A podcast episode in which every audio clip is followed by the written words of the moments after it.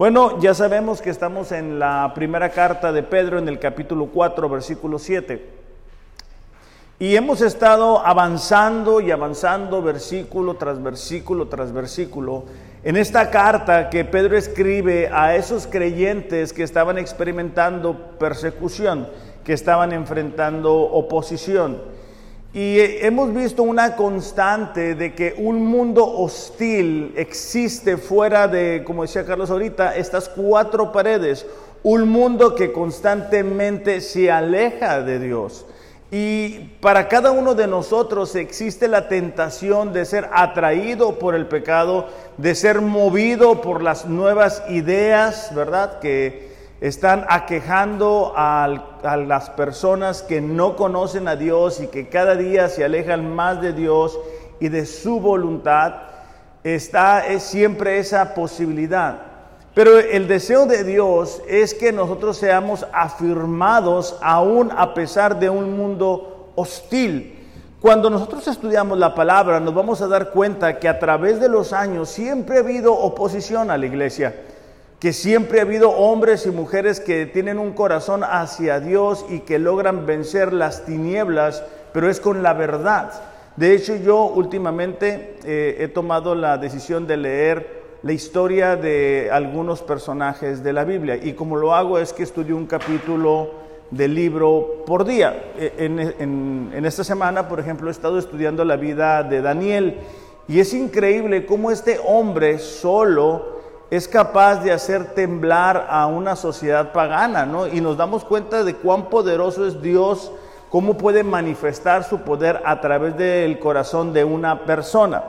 Entonces, en, este libro en particular, ah, volviendo a la historia de Pedro, e, es lo mismo, e, están siendo, eh, siendo eh, presionados a abandonar el cristianismo, siendo presionados eh, por la gente que antes eh, caminaba con el mundo a volver a hacer lo mismo.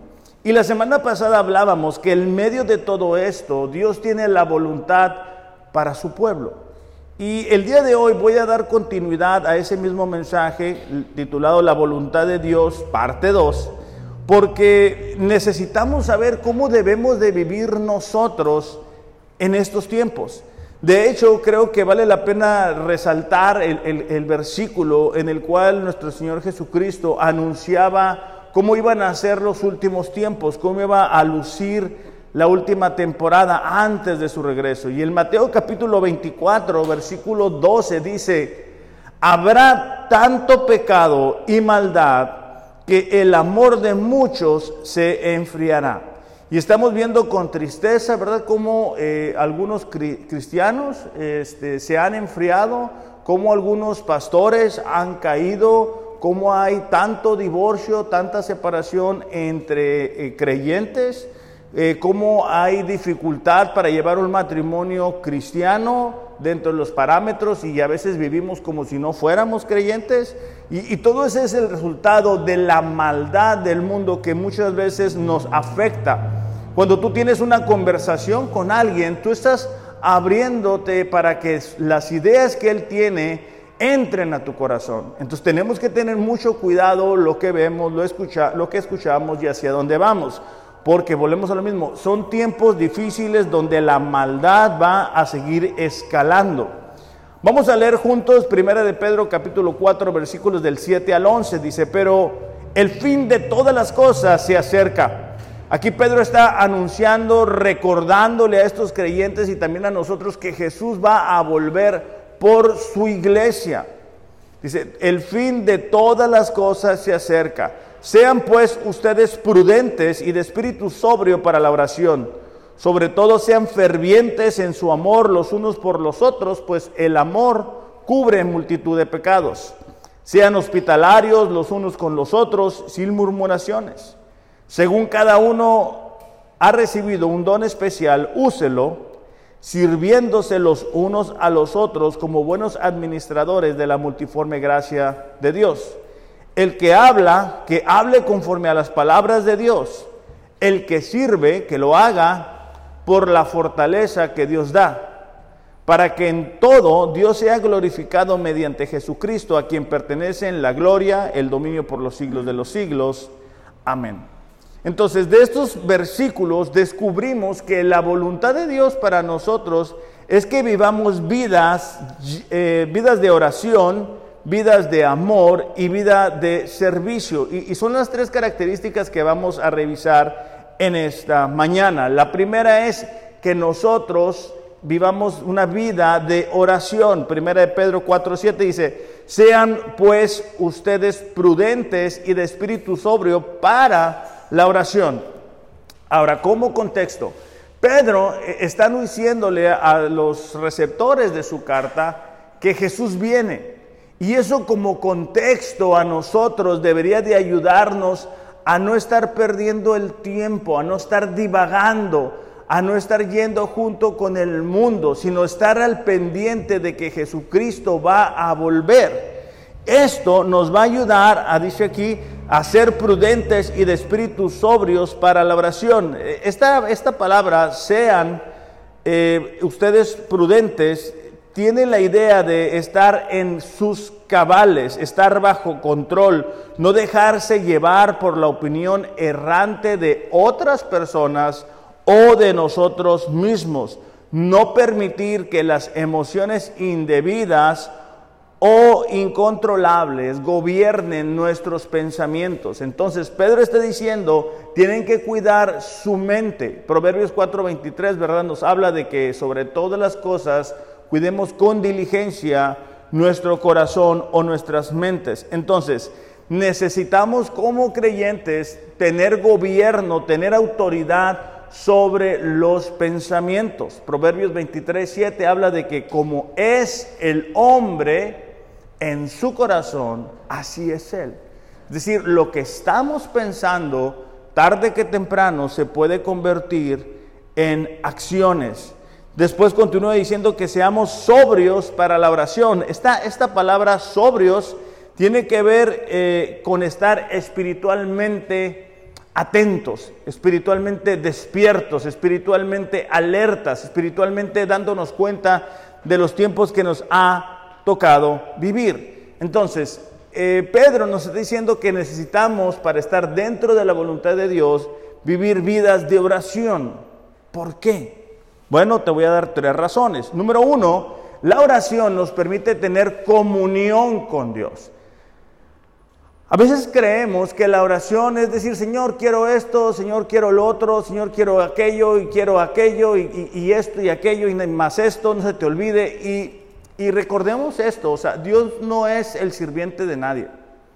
Entonces, la oración es, es el instrumento a través del cual tú y yo nos podemos acercar a los recursos de Dios, pero a su persona. O sea, no debemos llegar ante Dios buscando su mano, sino su corazón, su rostro. O sea, hay personas que creen que la oración es únicamente pedirle, ¿no? Entonces, eh, nos vamos a dar cuenta cuando estudiamos la escritura que la oración nos permite tener una relación con Él. Ahorita Carlos comentaba, ¿verdad? Hace tres años que nosotros llegamos y bueno, no nos conocíamos, solamente el nombre y a veces se me olvidaba y así, ¿no? Pero bueno, va uno caminando y, ya no únicamente sabes el nombre, sabes sus gustos, sabes qué le parece, qué no le parece, cuando está bien, cuando no está bien, cuando está de buenas, cuando a lo mejor algo sucedió. Bueno, el deseo de Dios a través de, la oración es que podamos conocerle. Mateo capítulo 6, versículo 5 nos describe eh, cómo deberíamos de acercarnos en oración. Y dice, cuando ores, no hagas como los hipócritas a quienes les encanta orar en público. Hay gente que le encanta, ¿verdad? Que todo México se entere que están orando. En las esquinas de las calles, en las sinagogas, donde todos puedan verles. Les digo la verdad, no recibirán recompensa otra más que esa.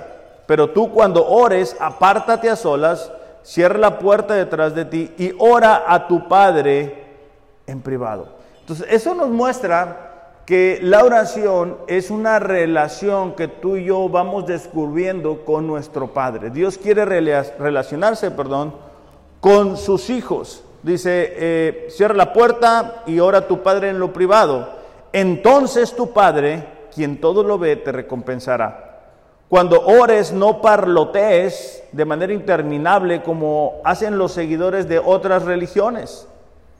Piensan que sus oraciones recibirán respuesta solo por repetir las mismas cosas una y otra vez. Eh, la mayoría de nosotros venimos de la iglesia católica, ¿verdad? Donde hay que repetir cierto número de veces, ciertos rezos. Pero bueno, aquí eh, es distinto lo que Jesús está diciendo. Él dice, ¿sabes qué? No debes de repetir lo mismo.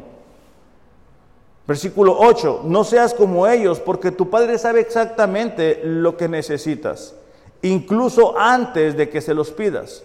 Ora pues de la siguiente manera, ora de la siguiente forma, no ora lo siguiente, hay una diferencia. O sea, no está diciendo cuando ores repite esto cien veces.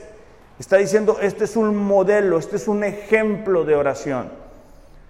Padre nuestro que estás en los cielos, que sea siempre santo tu nombre. Y eso nos habla una vez más de la relación que debemos de tener con Dios como Padre e hijos. Entonces, conforme vamos orando, conforme vamos desarrollando nuestra relación con Dios, nuestra comunión con Él se va fortaleciendo.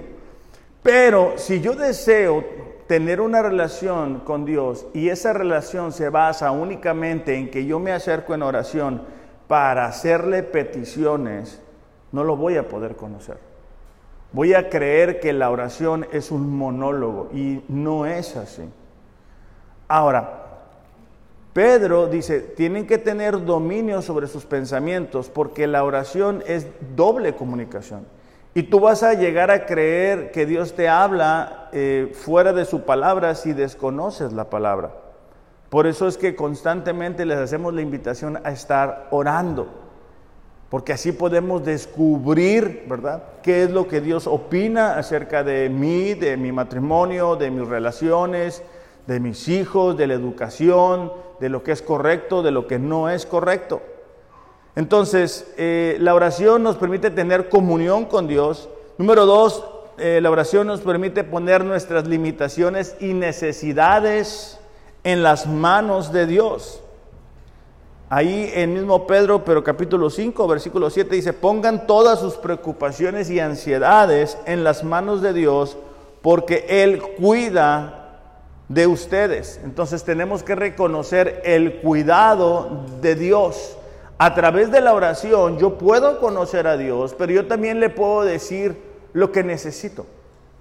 Hay cosas que nosotros necesitamos deseamos, pero que no están en mi capacidad.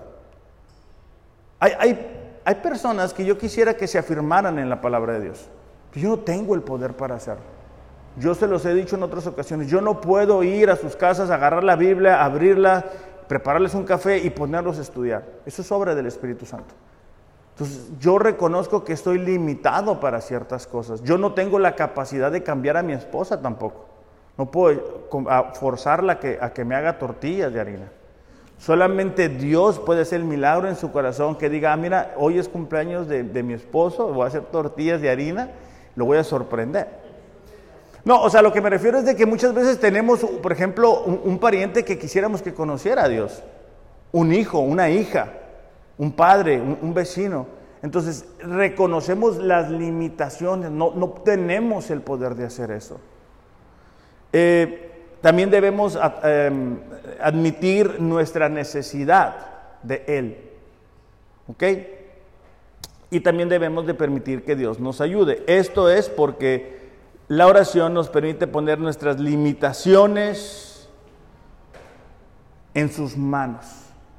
De hecho, Jeremías capítulo 29, versículos 13 y 14. La mayoría de nosotros sabemos el versículo 11, ¿no? que habla que Dios tiene pensamientos de bien y no de mal para nosotros, para darnos un futuro y una esperanza. Pero el versículo 13 dice así, me buscarán y me encontrarán cuando me busquen de todo corazón. Me dejaré hallar de ustedes, declara el Señor, y restauraré su bienestar y reuniré de todas las naciones y de todos los lugares a donde los expulsé. Los traeré de nuevo al lugar a donde les envié al destierro. Okay, aquí Dios está diciendo que es a través de buscarle, pero sinceramente que, eh, que puede ser encontrado. O sea, Dios no está jugando a las escondidas. La razón que muchas veces no vemos a Dios obrar o actuar en nuestras vidas es porque no lo buscamos.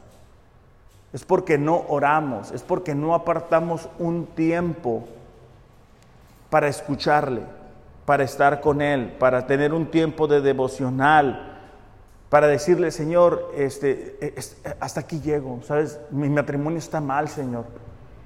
¿Estoy yo mal? ¿Soy yo equivocado? ¿Es mi esposa? ¿Qué, qué podemos hacer para que mi matrimonio funcione correctamente, Señor? ¿Qué podemos hacer para dar testimonio a ti? ¿Qué podemos hacer con nuestro hijo, nuestra hija que no se está acercando a ti? Este, sé que, por ejemplo, algunos de ustedes están en búsqueda, o eso espero al menos, de encontrar a la idónea, ¿verdad? Entonces, eh, yo la verdad, la verdad, yo no hice nada eh, para encontrar a la idónea. Yo lo, lo, que hice fue orar a Dios.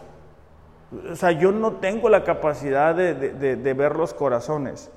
Yo, yo lo que sí le dije a Dios, lo que yo esperaba de, pues de la ayuda idónea. Y Dios superó, ¿verdad?, la expectativa. Entonces, eh, eh, hay cosas, por ejemplo, yo cuando, cuando, cuando yo rentaba casa, bueno, un apartamento aquí, ustedes se recordarán que me invadió el moho, yo no tenía la capacidad para, para comprar una casa. Estuve sin, sin tener esa capacidad. Yo lo que hice es decirle a Dios lo que yo necesitaba. Ahora, no significa que porque yo se lo estoy diciendo yo soy el estándar, solamente son ejemplos para que podamos entender. Hay cosas que están fuera. De, hecho, ayer, fue ayer, ¿verdad? Creo, sí. Ayer salimos a caminar y nos recordamos hace tres años cuando nosotros llegamos a vivir a una casa. Eh, no sé si se acuerdan cuando vivía allá por aquel lado, pero rentaba. Y Mariel me hizo eh, recordar una conversación, porque nosotros a veces salíamos ahí y esas casas pues eh, son caras. Y a nosotros nos las rentaban baratas porque era alguien que, que acudía a la iglesia. Y, y, recordamos la conversación donde dijimos, ¡y qué bonito aquí! Pero pues nosotros no tenemos de dónde. Entonces es bonito darse cuenta que nosotros estamos limitados. Pero que si lo que estamos pidiendo está dentro de la voluntad de Dios y se lo pedimos de todo corazón y, y nuestra vida está alineada a Él, Él no lo va a conceder. Entonces a través de la oración tenemos comunión con Él, podemos entregarle nuestras limitaciones, nuestras necesidades, pero también podemos eh, pedirle no caer en tentación. Mateo 6:12 dice, no permitas que cedamos ante la tentación, sino rescátanos del maligno. Constantemente Jesús decía a sus discípulos, velen y oren para que no caigan en tentación.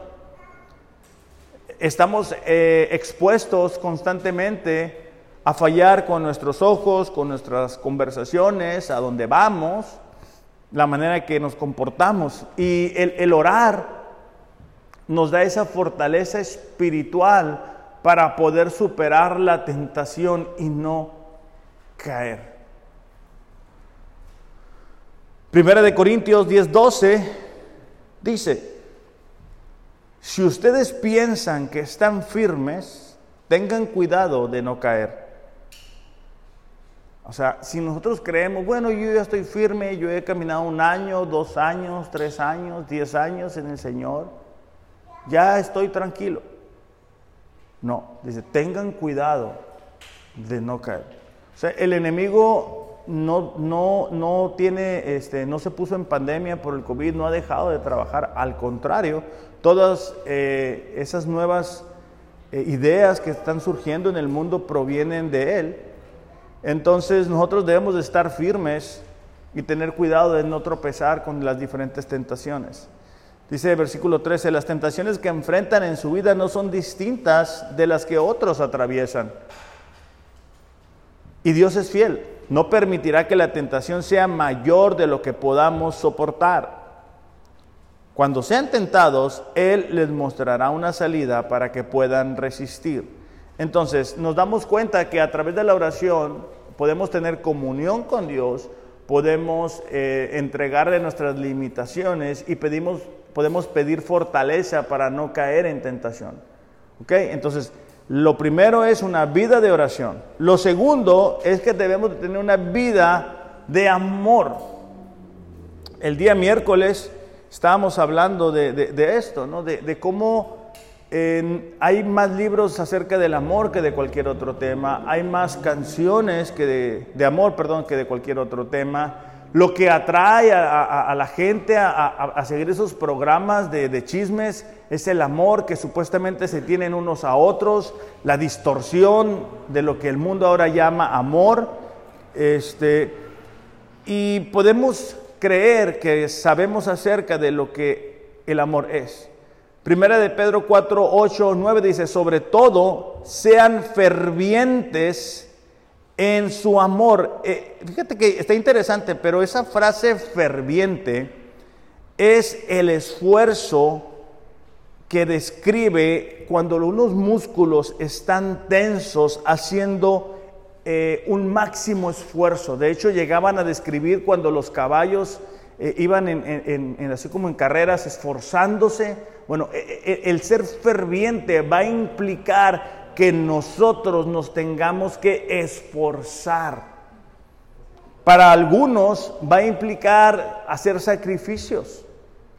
Para otros va a implicar tener que salir de nuestra área de confort. No, no todos pensamos igual. Hay diferencias.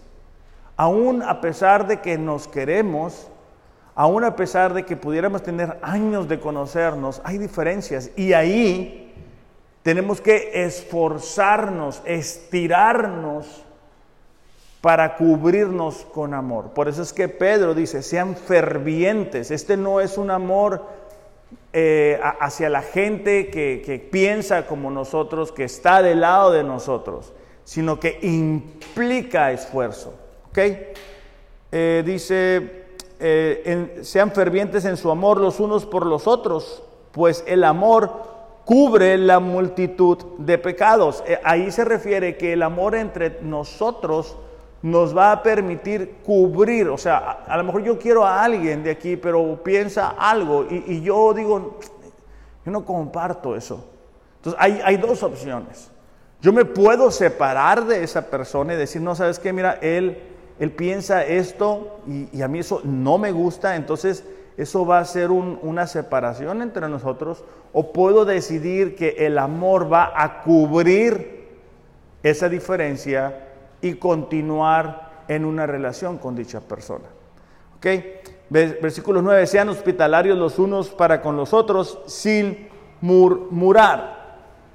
Juan capítulo 13, versículo 33, Jesús, habiendo lavado los pies de los discípulos, habiendo dicho que su tiempo se acercaba cada día más, habiendo dado un ejemplo de lo que era el verdadero liderazgo, eh, desde la perspectiva de él, donde mostró que el, que el que quería ser más grande debería ser el servidor del otro.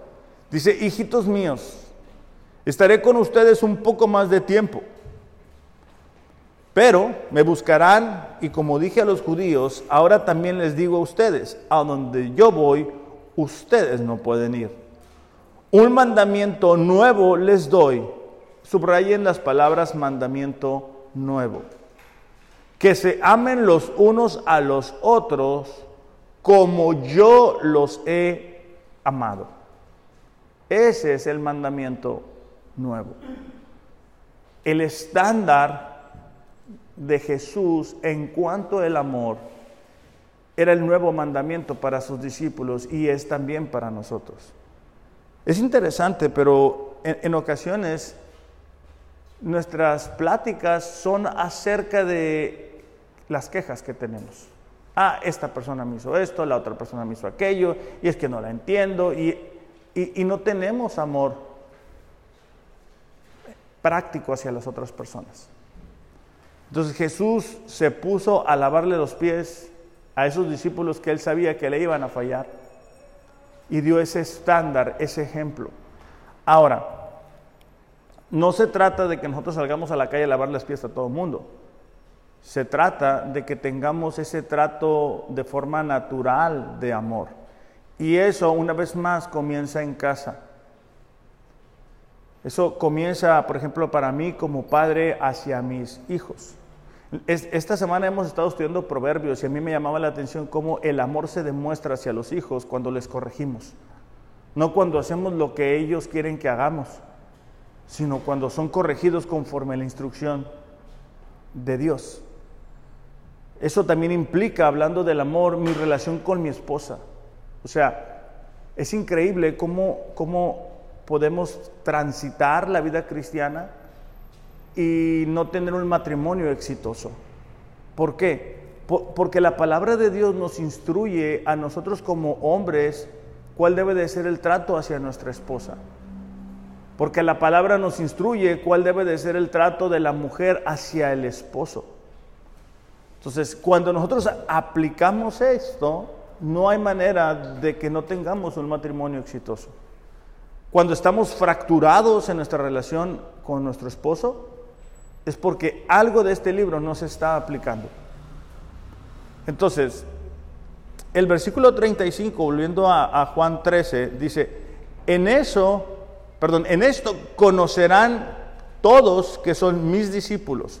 La nueva traducción viviente dice, esto será la prueba o la evidencia, el amor que nos tengamos unos hacia otros. Entonces, si tú quieres saber cuál es la voluntad de Dios en este tiempo difícil, en este tiempo complicado, es el amar, el amar al prójimo, el estar interesados.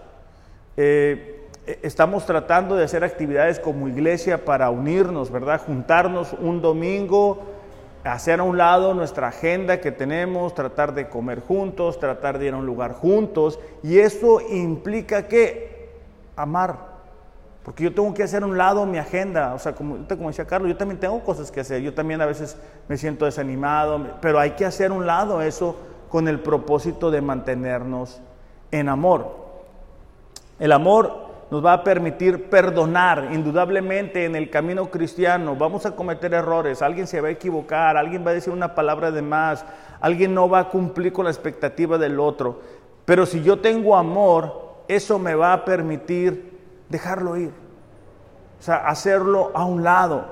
Cuando no tenemos amor es muy difícil porque las relaciones se siguen friccionando. De hecho, Proverbios 10:12 dice, el odio despierta rencillas, el coraje, la ira. Es cuando no haya, eh, a, veces que mi niño Alejandro se despierta y de malas, desde que se despierta tú le ves la cara que quiere problemas. Y sí, o sea, que quiere esto, que quiere lo otro, que, la televisión, que quiere leche. Y, es increíble tan chiquito, ¿verdad? Cómo vienen así de agencia. Pero cuando uno crece, pues sigue arrastrando eso, ¿verdad? Porque es emocional. O sea, a veces no nos sentimos tan bien, pero, pero cuando permitimos que el odio gobierne nuestras eh, decisiones, es donde vamos a estar golpeándonos unos a otros. Despierta rencillas, despierta pleitos. Tú quieres lastimar a la otra persona, tú quieres ofenderla, tú quieres que se haga tu voluntad. Eso es falta de amor. Dice, pero el amor cubrirá todas las faltas. Proverbios ahí mismo, 17, 9 dice, el que perdona la ofensa cultiva el amor. El que insiste en la ofensa divide a los mejores amigos. Hay personas que tienen muy buena memoria para cuando alguien les faltó o les falló, ¿verdad? Yo me acuerdo que hace como cinco años tú me hiciste esto o tú no le diste aquello y tienen un registro impresionante. Que si nosotros queremos cultivar amor, necesitamos sembrar ese perdón. Fíjate eh, la nueva traducción, cómo, cómo traduce, vaya, e, e, este mismo versículo. Dice, cuando se perdona una falta, el amor florece. Pero mantenerla presente separa a los amigos íntimos. O sea, cuando perdonamos, e, el amor florece en una relación. ¿Ok? Entonces, vivir una vida de amor, porque el amor nos ayuda a perdonar, el amor también nos va a permitir ser generosos. Vamos a leer este, Proverbios capítulo 11, versículo 25, eh, por favor.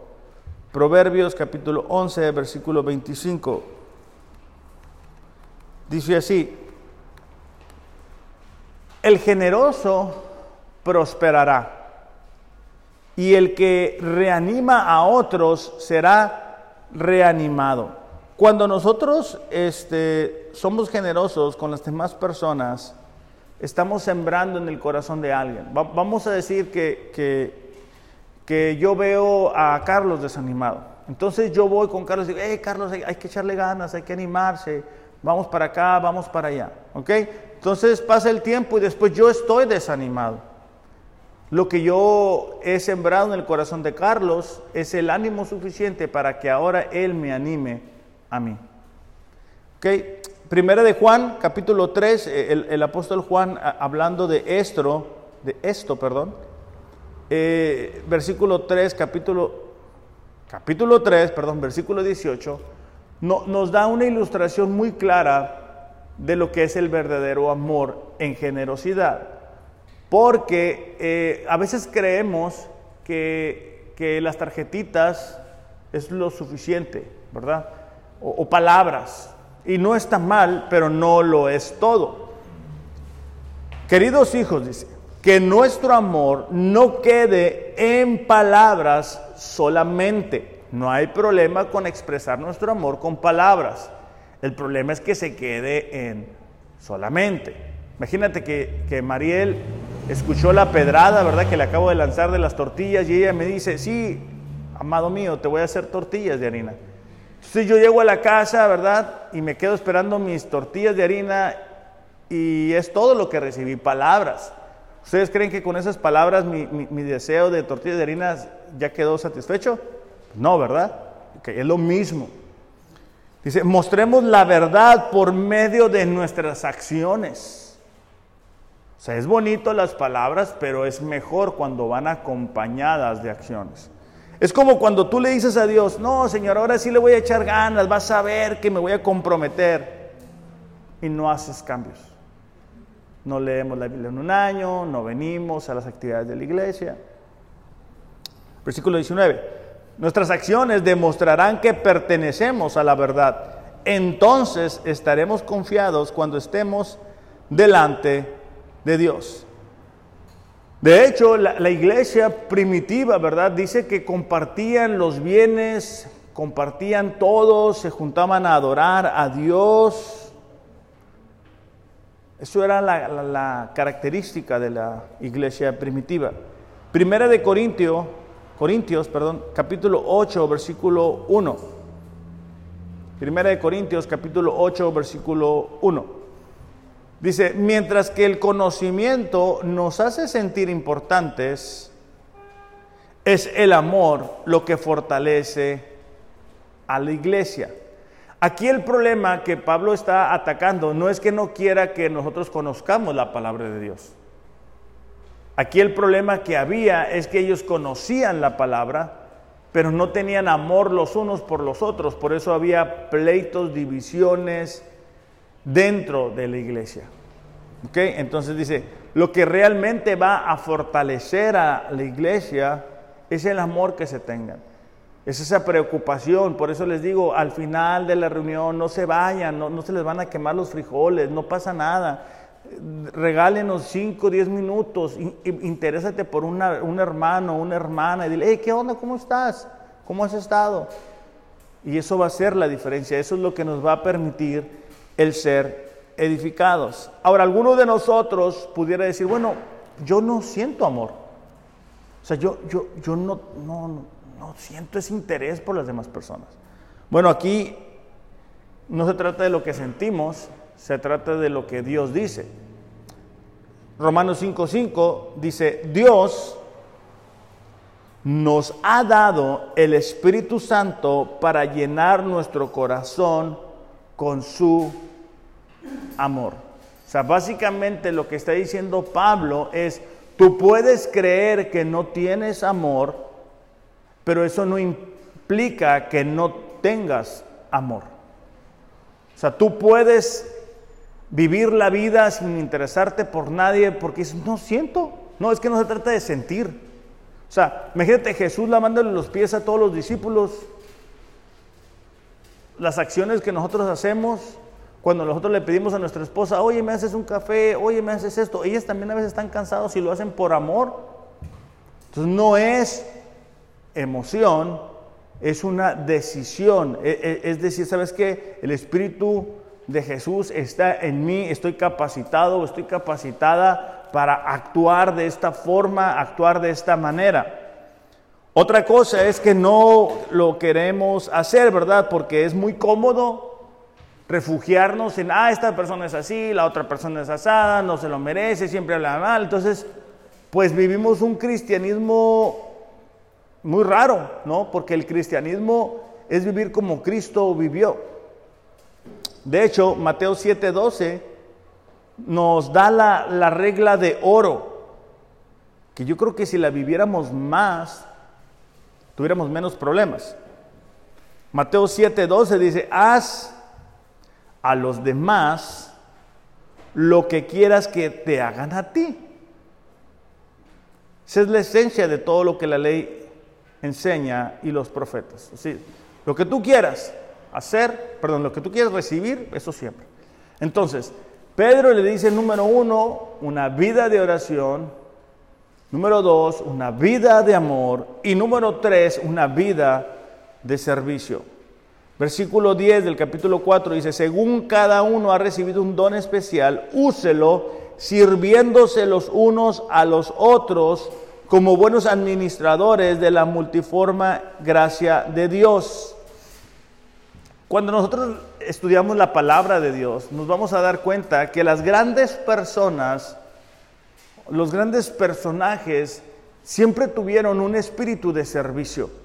O sea, por ejemplo, Moisés Estuvo liderando a una nación entera y vaya que eran difíciles. Nehemías fue un hombre que se atrevió a levantar los muros caídos. Es difícil restaurar algo. Es difícil cuando algo está mal hecho y llegar y mover, este, ¿cómo se llaman? Las piedras y acomodar y decir esto está mal. Es difícil, es lo que a Nehemías le tocó hacer. Pablo, por ejemplo, se encargó de abrir iglesias, darle seguimiento, levantar discípulos.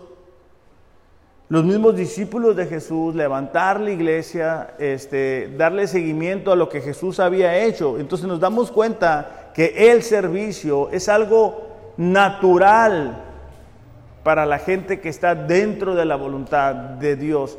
Sigo creyendo esto. Nosotros como iglesia cada uno de nosotros deberíamos de estar sirviendo en algo aquí. Entonces, déjame te doy eh, algunas razones para servir. Número uno, servimos por amor, por amor a Dios. Primera de Juan, capítulo 4, versículo 20, dice así, si decimos que amamos a Dios y al mismo tiempo nos odiamos unos a otros, somos unos mentirosos. Porque si no amamos al hermano a quien podemos ver, mucho menos podemos amar a Dios a quien no podemos ver. Y Jesucristo nos dio este mandamiento, amen a Dios y ámense unos a otros.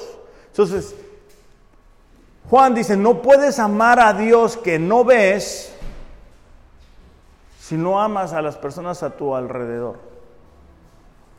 De hecho, Jesús cuando restaura a Pedro le dice, ¿sabes qué? Ve y apacienta mis ovejas, pastorealas. Esto implica para nosotros una, una demanda de parte de Dios. Y es estar creciendo espiritualmente para poder ayudar a las personas que nos rodean hay veces que nos justificamos y decimos, no, pues ¿qué le puedo enseñar yo a, alguien? Pues aprende para que puedas servirle a alguien. O sea, no es una justificación de decir, no, pues no me sé nada. Ya tienes años. O sea, aprende para que puedas bendecir la vida de otras personas. Gálatas capítulo 4, versículo 19 nos muestra eh, eh, ese, ese amor que Pablo tenía por Dios y por su iglesia. Dice, hijitos míos, por quienes vuelvo a sufrir dolores de parto hasta que Cristo sea formado en ustedes. Entonces lo que Pablo estaba diciendo es que junto con su vida de, de servicio, había dolor, ¿verdad? Hay personas que, que, no quieren servir por no salir de su área de comodidad. Y cuando tú estudias la vida de Pablo, te das cuenta que estuvo en prisiones, lo golpearon, lo traicionaron, lo lastimaron.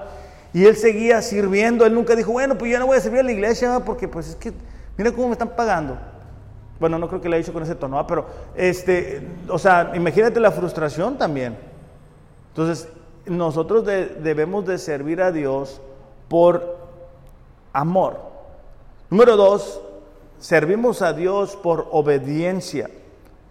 Juan capítulo 14, versículo 21 dice, fíjate lo que dice Jesús, fíjate lo que te está diciendo a ti, a mí también, pero personalízalo. ¿Quién es el que me ama? O sea, imagínate Jesús frente a ti diciendo, ¿quién es el que me ama? El que hace suyos mis mandamientos y los obedece. O sea, si tú dices que amas a Jesús, deberías de hacer suyos, perdón, deberías de ser tuyos sus mandamientos. La siguiente página en tu Biblia dice, Juan 15, 12, dice, este es mi mandamiento que se amen los unos a los otros como yo los he amado. Nadie tiene amor más grande que el que da la vida por sus amigos. Entonces, eh, Jesús nos manda y, nos lleva a, a servirnos unos a otros por obediencia. Ahora, pudiéramos decir, bueno, ¿yo qué tengo para servir a Dios? Yo no, yo no, no, no tengo la gran cosa. Bueno, Moisés comenzó a servir a Dios con una vara. Sansón mató a mil filisteos con una quijada de asno. David con una honda y cinco piedras mató a un gigante. El buen samaritano dio su caballo y su dinero para ayudar a alguien. Algunos de los discípulos de Jesús con cinco panes y dos peces alimentaron a cinco mil personas. Entonces, el que nosotros digamos, bueno, yo qué tengo, yo qué soy, yo para qué, es una justificación y una excusa para no servir a Dios. Y número tres, y ya con esto vamos a terminar, es que servimos a Dios por gratitud. Hebreos eh, capítulo 12, versículo 28, lo van buscando mientras yo les digo lo que es gratitud. Y gratitud es la virtud por la cual una persona valora un favor o un beneficio que alguien le ha concedido. Dice, al, al, sentir gratitud, una persona desea corresponder el mencionado favor de alguna manera. Y estos son acciones y no únicamente palabras. Entonces, cuando nosotros recordamos cómo era nuestra vida antes de conocerle, hacia dónde íbamos, lo que debe de surgir o florecer en nuestro corazón es gratitud. O sea, ahorita Carlos que daba los anuncios, ¿verdad? Nos ayudaba a reflexionar acerca de cómo éramos antes, acerca de contar nuestras bendiciones. Entonces, cuando nosotros contamos nuestras bendiciones, tenemos dos opciones. Podemos decirle a Dios, uff, como que te quedaste corto conmigo, ¿verdad? Como que yo me merezco más. Y eso te va a llevar al, rencor y a la amargura. O podemos responder con gratitud. Hebreos 12:28 dice, así que recibiendo nosotros un reino inconmovible, tengamos gratitud y, y mediante ella sirvamos a Dios agradándole con temor y reverencia, porque Dios es un fuego consumidor. Eduardo, ¿puedes pasar, por favor? Entonces, eh, Pedro eh, está diciéndonos que tenemos que tener una vida de oración, tenemos que estar cuidando nuestros pensamientos, tenemos que estar cuidando nuestra relación con Dios, llevándole nuestras limitaciones, pidiéndole, ¿sabes qué, Señor? Fortaléceme para no, para no fallar, para no equivocarme. Pedro nos dice que tenemos que tener una vida llena de amor para poder perdonar las ofensas, para poder ser generosos con las demás personas y tenemos que tener una vida eh, de servicio. O sea, una vida de servicio que es aquí en la iglesia, que es también en casa y que nos va a permitir estar ocupados, ¿verdad? A veces nos distraemos con tantas cosas que están sucediendo. Fíjate cómo lo dice el Salmo 119, versículo 7, y ya con esto vamos a terminar.